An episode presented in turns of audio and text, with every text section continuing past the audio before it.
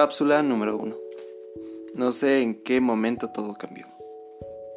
Sí, Juanpi, lo dijiste mil y un veces en tus podcasts de desamor. A ver, pero supongamos que tenemos un huerto en el que trabajamos mucho. No era perfecto debido a que algunos días eran más nublados que otros, pero era nuestro. Lo estábamos haciendo crecer esperando la cosecha. Pero sin verlo venir, viene una tormenta y se lo lleva todo. Un triste video destroza todo su paso. Bueno, siendo algo realistas, hay algunas cosas que deben considerarse. Tal vez volver a empezar el huerto, ¿no? Tal vez recoger el desastre y recultivarlo. O tal vez darse tiempo para esperar que todo mejore. Bueno, darse un tiempo para mí puede significar cualquier cosa. Pero, ¿qué significa darnos un tiempo? Tal vez un tiempo significa muchas cosas. Tal vez esa persona necesite su espacio para no estar agobiada por sus propios problemas. Es entendible, pero está el otro lado que tiene que tomar una decisión. Yo estoy en ese lado de la incógnita. Sinceramente, acepté ese famoso tiempo rezando para que la esperanza no muriera. Pero ¿cómo puedes dar algo sin recibir nada? Y es cierto, Muchas personas demuestran su cariño de distintas maneras, sí. Pero eso lo descubres en cuanto inicias una relación.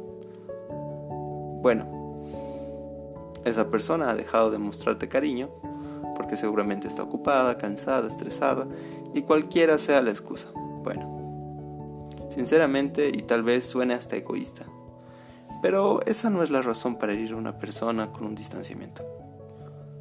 Bueno, eso pasa cuando dejas las cosas claras.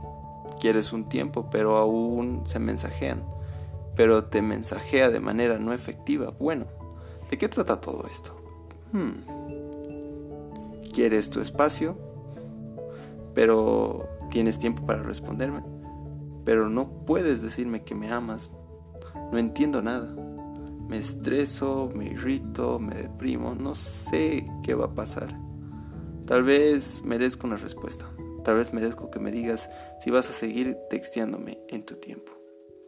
Porque un tiempo puede significar cualquier cosa.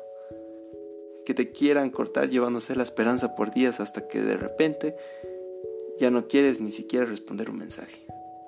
O que en verdad quieras calmar las aguas de su mente no sé qué significa en ese caso. Y en verdad he querido ser un buen hombre, una buena pareja.